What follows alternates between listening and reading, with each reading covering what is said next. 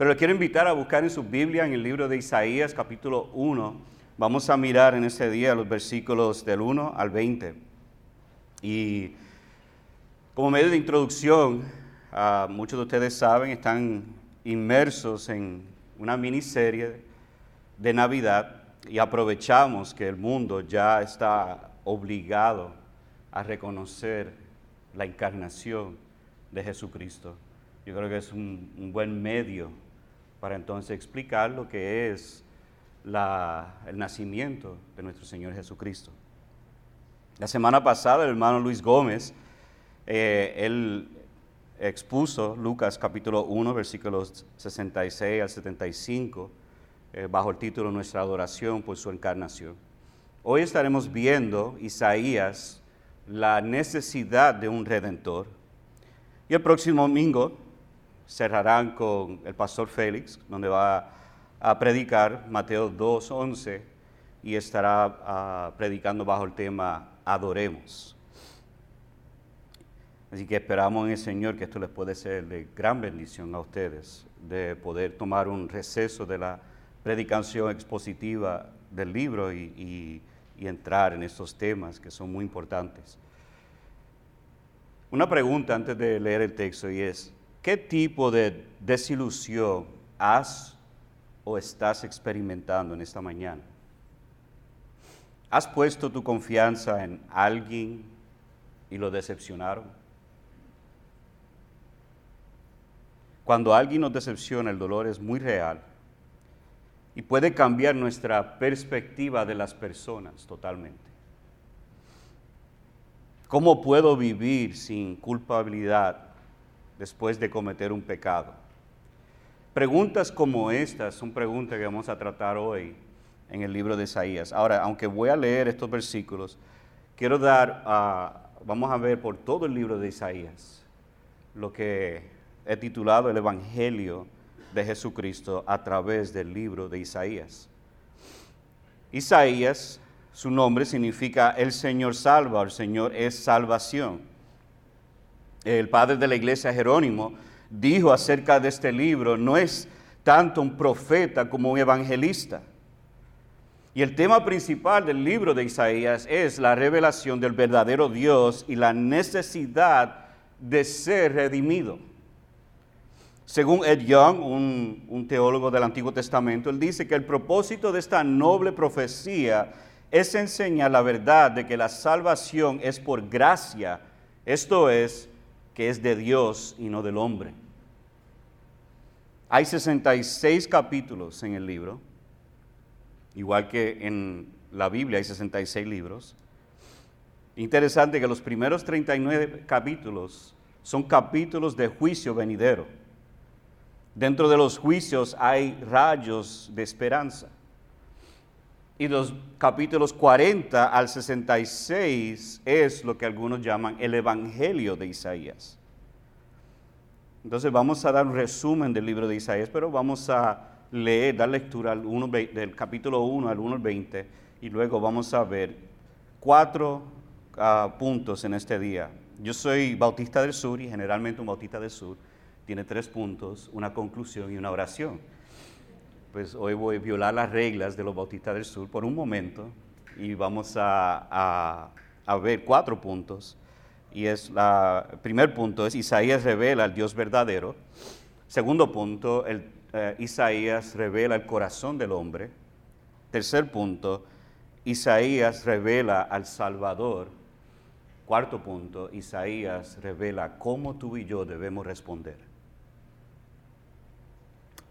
Si tienen su Biblia, digan amén y vamos a orar, vamos a leer. Visión que tuvo Isaías, hijo de Amós, con relación a Judá y Jerusalén en los días de Usías, Jotam, Acaz y Ezequías, reyes de Judá. Oigan cielos y escucha tierra, porque el Señor habla. Hijos crié y los hice crecer, pero ellos se han rebelado contra mí. El buey conoce a su dueño y el asno el pesebre de su amo, pero Israel no conoce, mi pueblo no tiene entendimiento. Ay, nación pecadora, pueblo cargado de iniquidad, generación de malvados, hijos corrompidos. Han abandonado al Señor, han despreciado al Santo de Israel, se han apartado de Él. ¿Dónde más serán castigados? ¿Continuarán en rebelión? Toda cabeza está enferma y todo corazón desfallecido. Desde la planta del pie hasta la cabeza no hay nada sano en él, sino golpes, verdugones y heridas recientes. No han sido curadas, ni vendadas, ni suavizadas con aceite.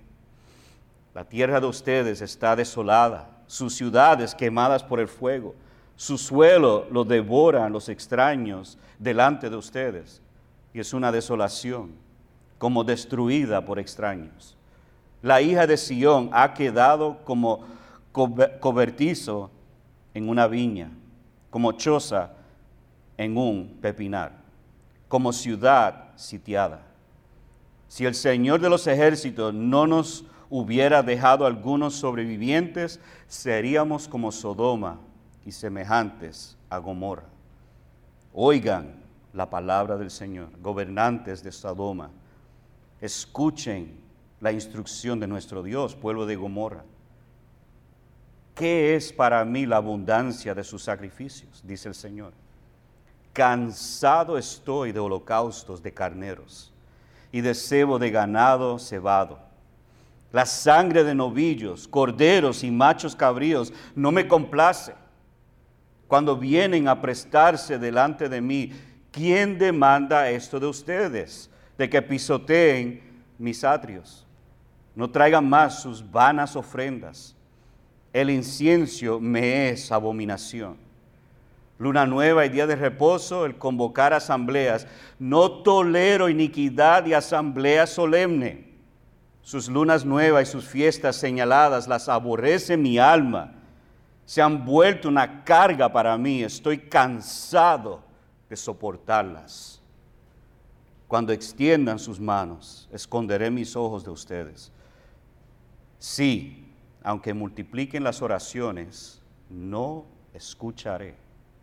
Sus manos están llenas de sangre. Lávense, límpiese. Quiten la maldad de sus obras de delante de mis ojos. Cesen de hacer el mal. Aprendan a hacer el bien. Busquen la justicia reprendan al opresor, defiendan al huérfano, aboguen por la viuda. Vengan ahora y razonemos, dice el Señor. Aunque sus pecados sean como la grana, como la nieve serán emblanquecidos. Aunque sean rojos como el carmesí, como blanca lana quedarán. Si ustedes quieren y obedecen, comerán lo mejor de la tierra, pero si rehusan y se rebelan, por la espada serán devorados. Ciertamente la boca del Señor ha hablado. Oremos. Señor, estos son textos pesados, pero qué esperanza hay al final.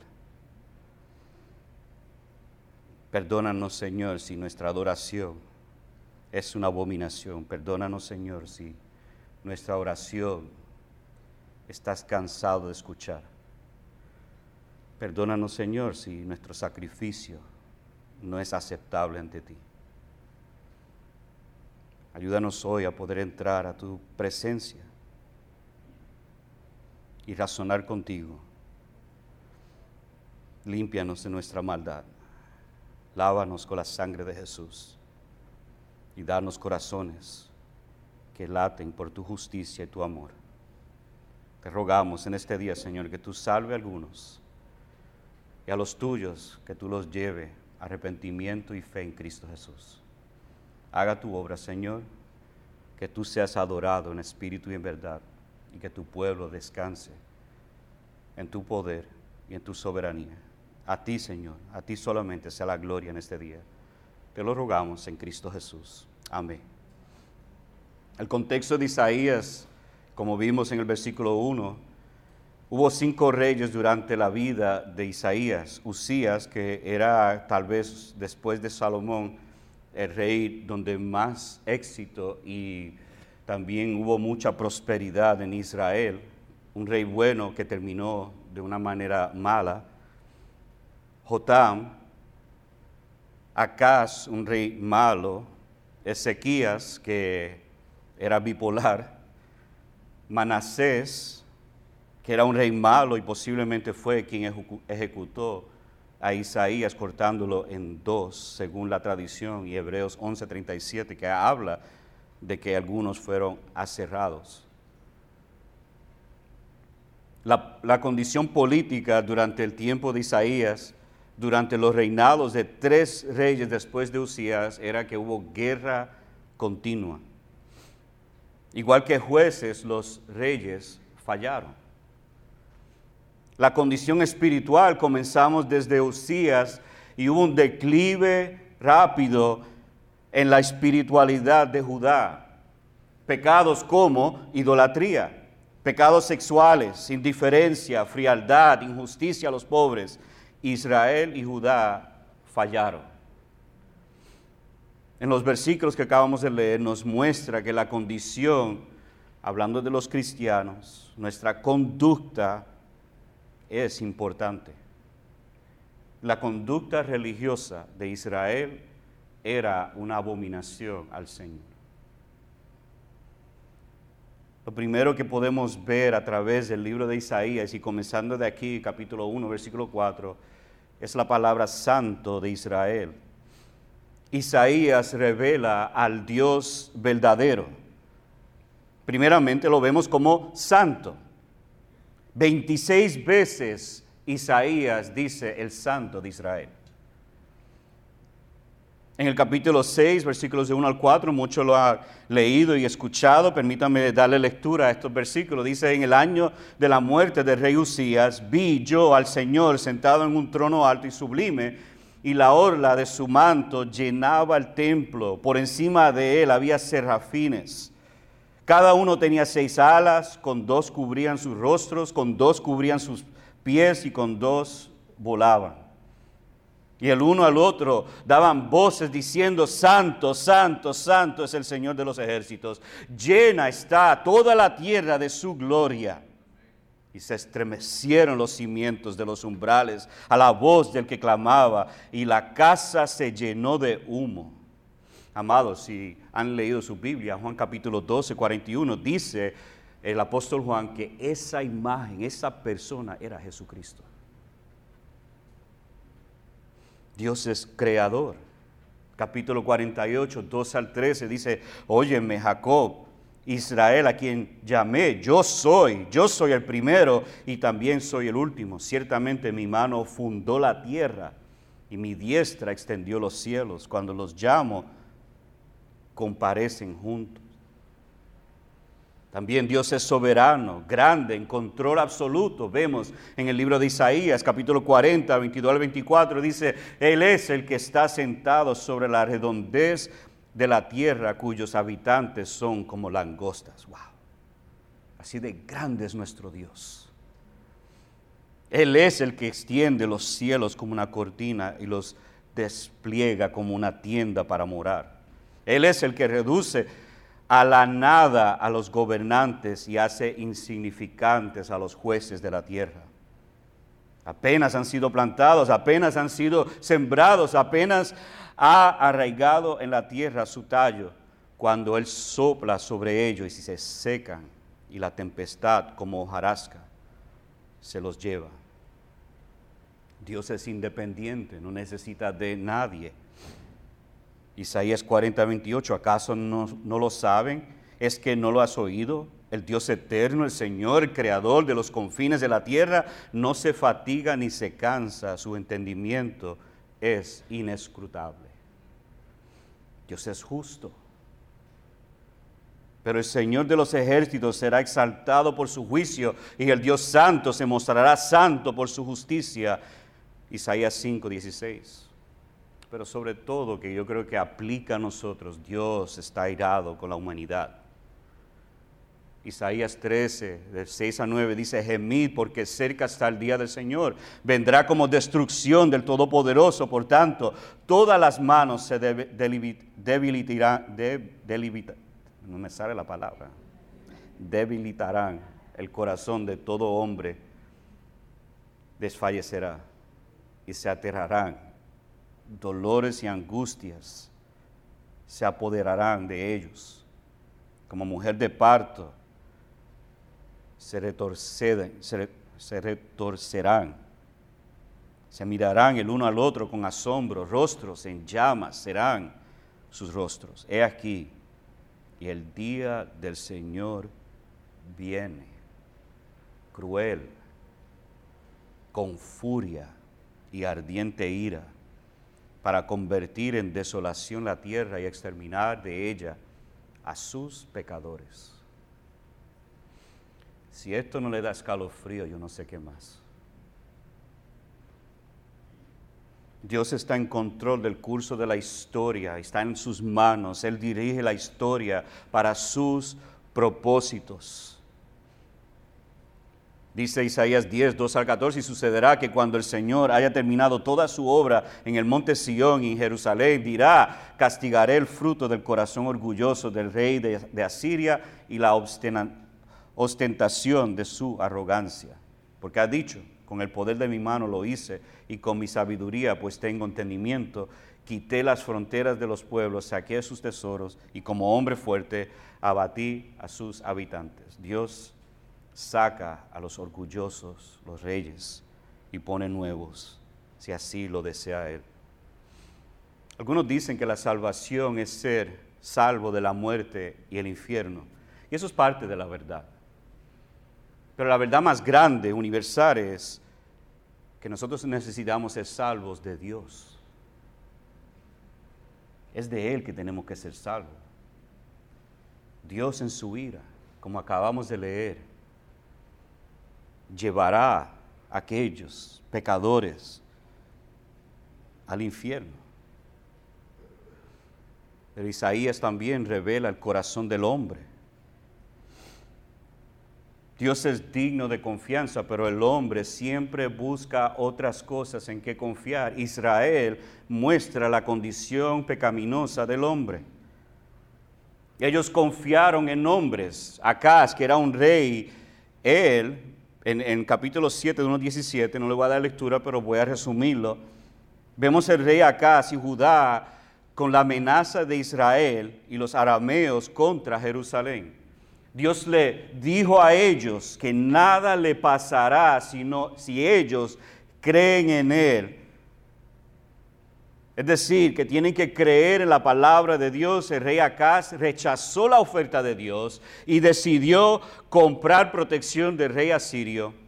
Y esto comenzó el reino davídico arruinado.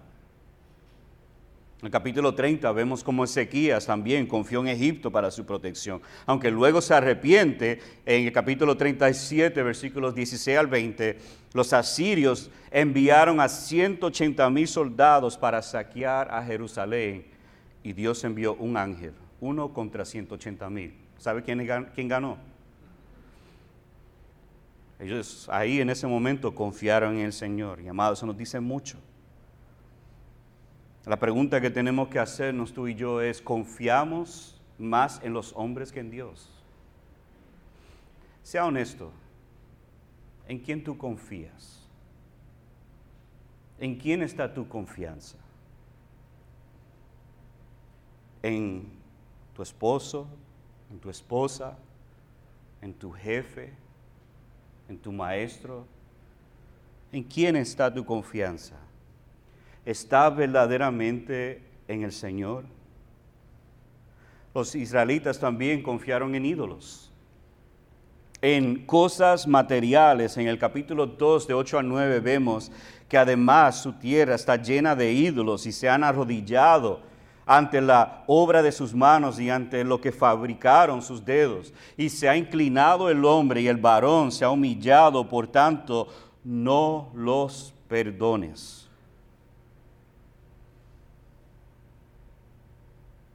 Capítulo 44, de 9 al 28, vemos como Dios describe la idolatría como una necedad. Dios se burla del idólatra en estos versos del capítulo, el capítulo 44. Y aquí hay otra pregunta que debemos de hacernos. ¿Confiamos más en objetos físicos que en el Dios invisible? Déjame hacer una pregunta y sea honesto. No, me lo, no lo diga, por favor. Después el pastor Félix va a estar todo el día haciendo consejería. Y yo no quiero hacer eso a él. Pero sean honestos.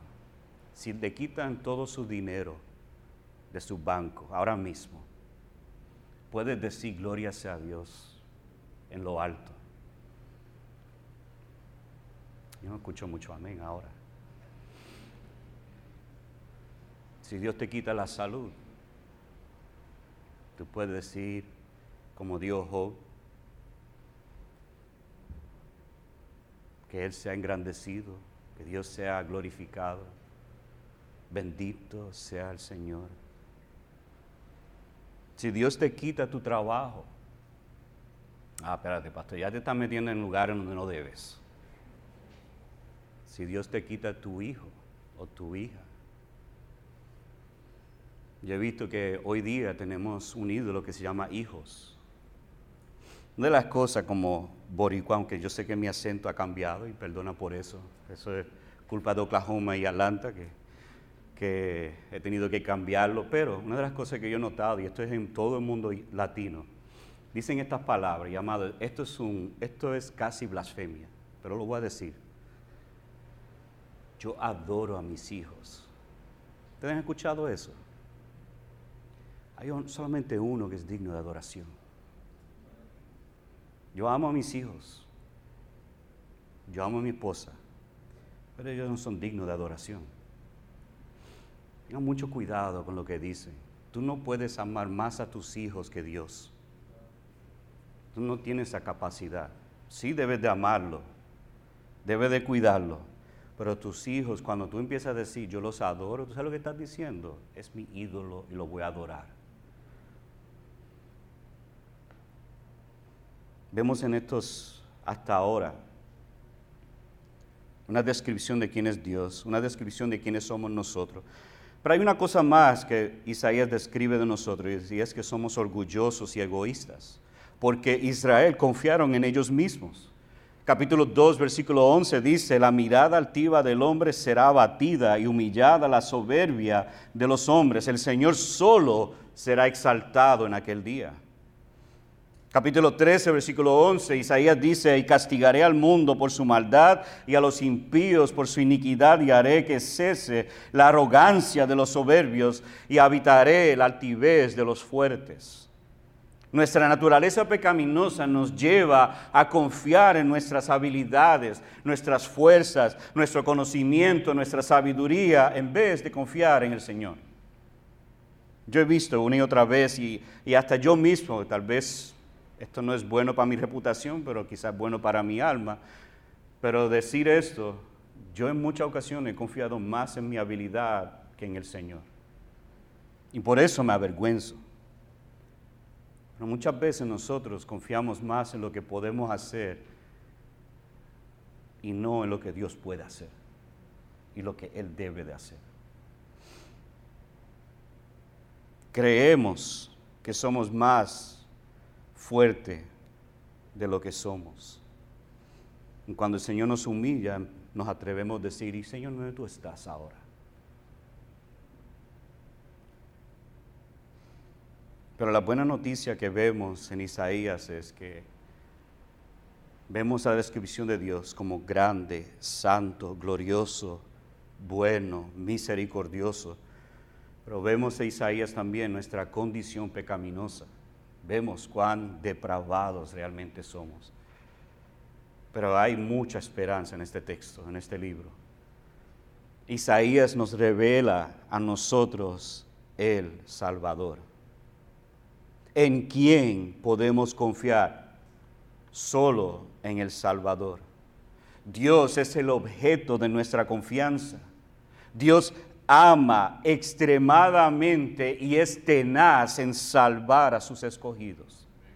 Isaías 37, 28, 29 dice, pero conozco tu sentarte, tu salir y tu entrar y tu furor contra mí, a causa de tu furor contra mí y porque tu arrogancia ha subido hasta mis oídos, pondré pues mi garfio en tu nariz y mi freno en tu boca y te haré volver por el camino por donde viniste. Yo que eso suena muy gráfico, pero la realidad es que Dios hará todo en su alcance para traer a sus hijos otra vez de vuelta. Y si Dios nos ama, nos va a disciplinar. Dios va a salvar a sus escogidos. Él lo va a hacer. Y lo va a hacer a través de Jesucristo. Judá fue prometido que va a ser redimido de Babilonia. Isaías 52, versículo 9. Vemos en el Isaías 63, 4 que el Señor habla de los años de mis redimidos.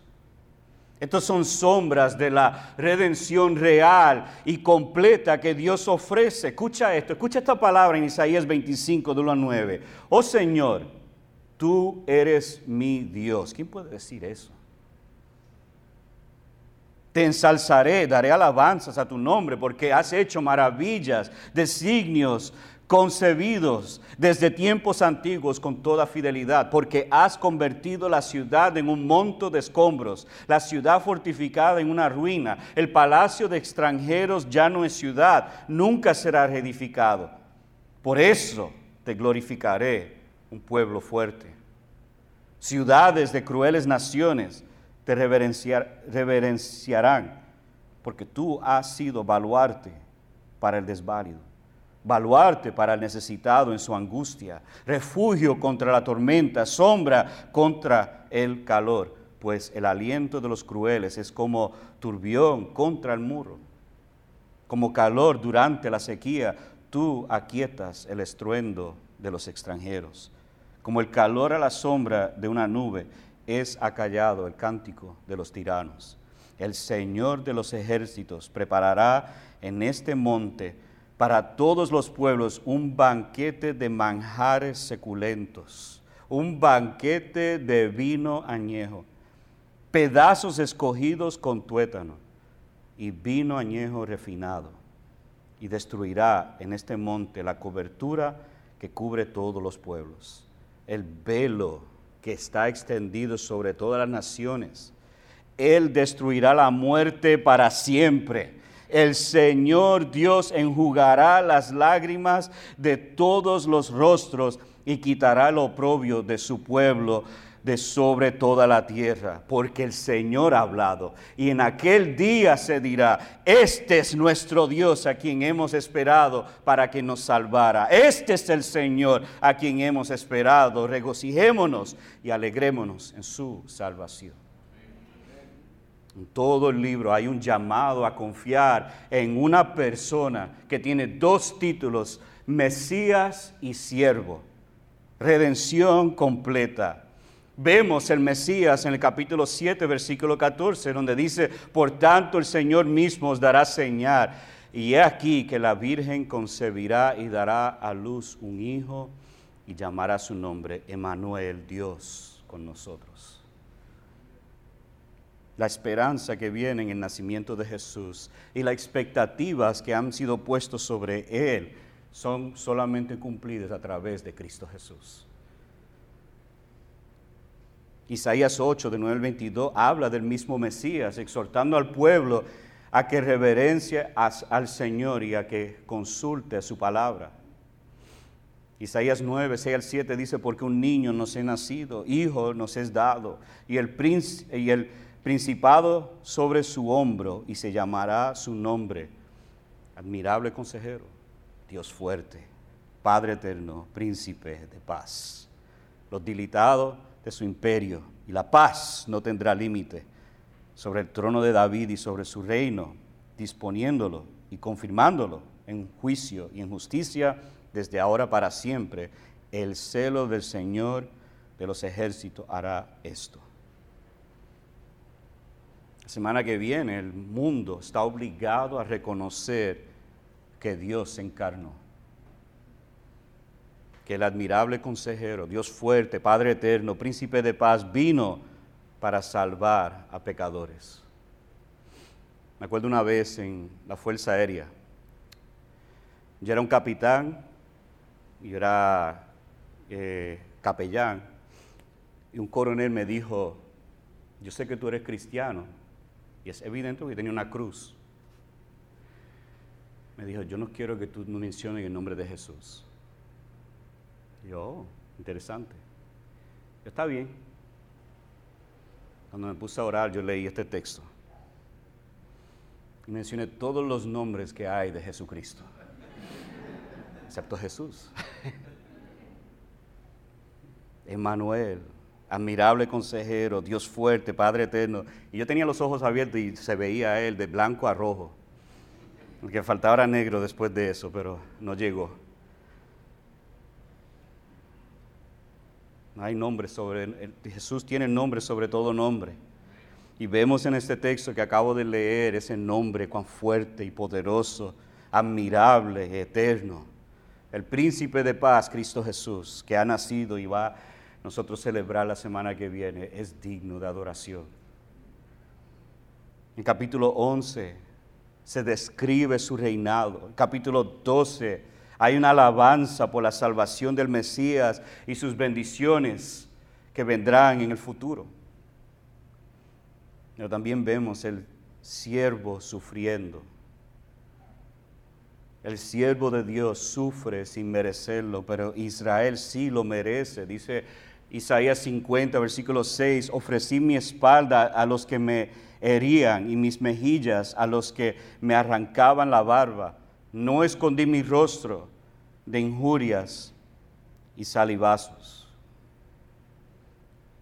Jesucristo, él mismo, recibió toda la ira de Dios desde el momento que él estaba orando, Padre, quita esta copa si es tu voluntad. Desde ese momento en adelante Cristo sufrió y sufrió y tomó en él cada mentira, cada blasfemia, cada pecado que tú y yo, cristianos, hemos cometido. Ese hijo, ese niño que nosotros celebramos en una semana, después, 30 años, es confirmado como el Mesías en su bautismo. Vive la vida perfecta que tú y yo no podemos vivir. Muere la muerte que tú y yo merecemos.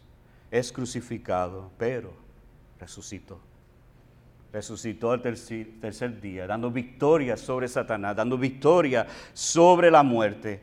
Y un día Él volverá por su iglesia la misma expectativa que Israel tenía por la venida del Mesías, la iglesia hoy tiene la misma expectativa que vendrá otra vez por su iglesia. Isaías nos apunta otra vez más que un día volverá Él para hacer las cosas correctas. Él vendrá para que todo, toda injusticia que hemos visto se convierta en justicia en Él. Entonces, ¿cómo nosotros respondemos a este llamado? ¿Cómo respondemos al llamado de que Dios es justo, Dios es santo? ¿Cómo respondemos tú y yo a la realidad que somos pecadores y hemos fallado contra Dios? ¿Cómo respondemos a la realidad que Cristo vino, obró perfectamente y, ha, extendido salvación? ¿Cómo debemos responder? a este llamado. Isaías 66, 1 al 2 nos dice, así dice el Señor, el cielo es mi trono y la tierra el estrado de mis pies. ¡Wow! ¿Dónde pues está la casa que podrías edificarme? ¿Dónde está el lugar de mi reposo? ¿Dónde todo esto lo hizo mi mano? Y así todas estas cosas llegaron a ser, declara el Señor. Pero a este miraré, escucha, aquel que es humilde y contrito de espíritu y que tiembla ante mi palabra. ¿Cómo debemos responder tú y yo ante el Dios trino, glorioso, santo y bueno? Con humildad, contrito de espíritu. Amado, debemos temblar ante su palabra. Debemos humildemente confesar nuestros pecados y arrepentirnos. Isaías 59, 20 al 21 dice, vendrá un redentor a Sion y a los que se aparten de la transgresión de Jacob, declara el Señor. En cuanto a mí, dice el Señor, Este es mi pacto con ellos, mi espíritu que está sobre ti y mis palabras que he puesto en tu boca no se apartarán de tu boca ni de la boca de tu descendencia ni de la boca de la descendencia de tu descendencia, dice el Señor desde ahora y para siempre.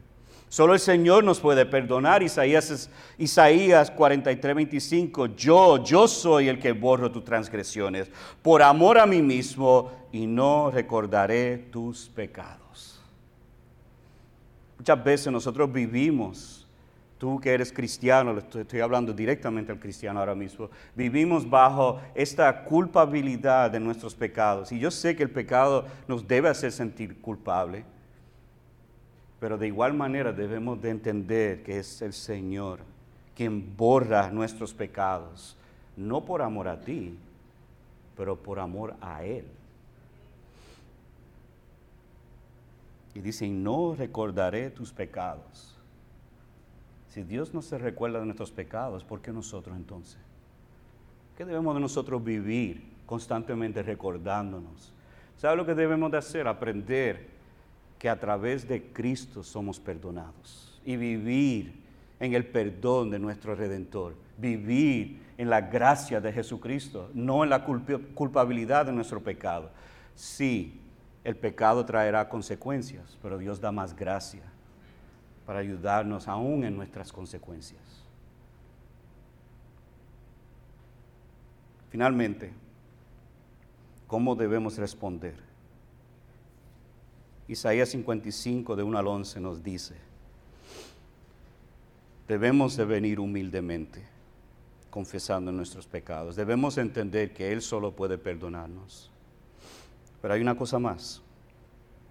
Dice, todos los sedientos, ¿tú tienes sed de Dios hoy? Dice, vengan a las aguas a los que no tengan dinero, vengan, compren y coman, vengan, compren vino y leche sin dinero y sin costo alguno. ¿Por qué gastan dinero en lo que no es pan y su salario en lo que no sacia? Escúchenme atentamente y coman lo que es bueno y se deleitará su alma en la abundancia. Inclinen su oído y vengan a mí. Escuchen y vivirá su alma y haré con ustedes un pacto eterno, conforme a las fieles misericordias mostradas a David. Lo he puesto por testigo a los pueblos, por guía y jefe de las naciones. Tú llamarás a una nación que no conocías y una nación que no te conocía correrá a ti a causa del Señor tu Dios, el Santo de Israel, porque Él te ha glorificado. Busquen al Señor mientras puede ser hallado Llámenlo en tanto que está cerca. Abandone el impío su camino. Y el hombre malvado sus pensamientos y vuélvase al Señor, que tendrá de él compasión al Señor nuestro, que será amplio en perdonar porque mis pensamientos no son los pensamientos de ustedes, ni su camino son mis caminos, declara el Señor, porque como los cielos son más altos que la tierra, Así mis caminos son más altos que sus caminos, y mis pensamientos más que sus pensamientos, porque como descienden de los cielos la lluvia y la nieve, y no vuelven allá, sino que riegan la tierra, haciéndola producir y germinar, dando semilla al sembrador y pan al que come, así será mi palabra que sale de mi boca, no volverá a mí vacía sin haber realizado lo que deseo y logrado el propósito para el cual la envié. ¿Cómo puedes venir, comprar, inclinar, escuchar, buscar, volver, arrepentirse de sus pecados? Ahí mismo donde tú estás. Arrepentirte de tus pecados. ¿Qué es arrepentirse? Volver, comprar, inclinar escuchar, buscar, volver. Es virar, es ver el pecado tal como es y dar la espalda y confiar en la persona y la obra de Jesucristo. Todos necesitamos un redentor. todos necesitamos un Salvador. El único digno, el único que cualifica para salvarnos es Cristo Jesús, el Señor. Y si hoy día tú no conoces a Cristo, yo te ruego, te imploro, que vengas a Él hoy. Deja el pecado y corre a Cristo. Confía en Él. Pídale que te salves hoy y Él te salvará. Clama a Él y Él te escuchará. Arrepiente de tu pecado y Dios te perdonará de todos tus pecados. Venga a Él hoy. No lo rechaces. Si hoy tú sabes que tú necesitas a Cristo, venga a Él. Este es el día de la salvación. Este es el día para poder ser salvo de tus pecados, salvo de la ira de Dios y tener paz y gozo en Cristo Jesús para siempre. Hágalo hoy, no espere más. Vamos a orar. Padre, en el precioso nombre de Jesús, confiamos como dice en Isaías, que tu palabra que sale de tu boca no volverá vacía sin haber realizado lo que tú deseas y logrado el propósito por la cual la enviaste. Así que Señor, hemos visto a través de Isaías quién tú eres. Hemos visto a través de Isaías quiénes somos nosotros. Hemos visto quién es Cristo. Y también hemos visto la única manera de poder volver a ti y es a través del arrepentimiento y fe en Jesucristo. Y Padre, hemos visto el Evangelio hoy en Isaías. Necesitábamos un redentor. Así que Padre, te ruego hoy, si hay alguien que todavía no ha recibido a Cristo, que tú lo salves hoy. Y si hay algún creyente hoy que está coqueteando, bailando con el pecado, no es Señor que tú obres. Si es necesario romperlo, rómpalo, Señor. Si es necesario traer disciplina, hágalo, Señor pero su alma corre en riesgo. Tu ira.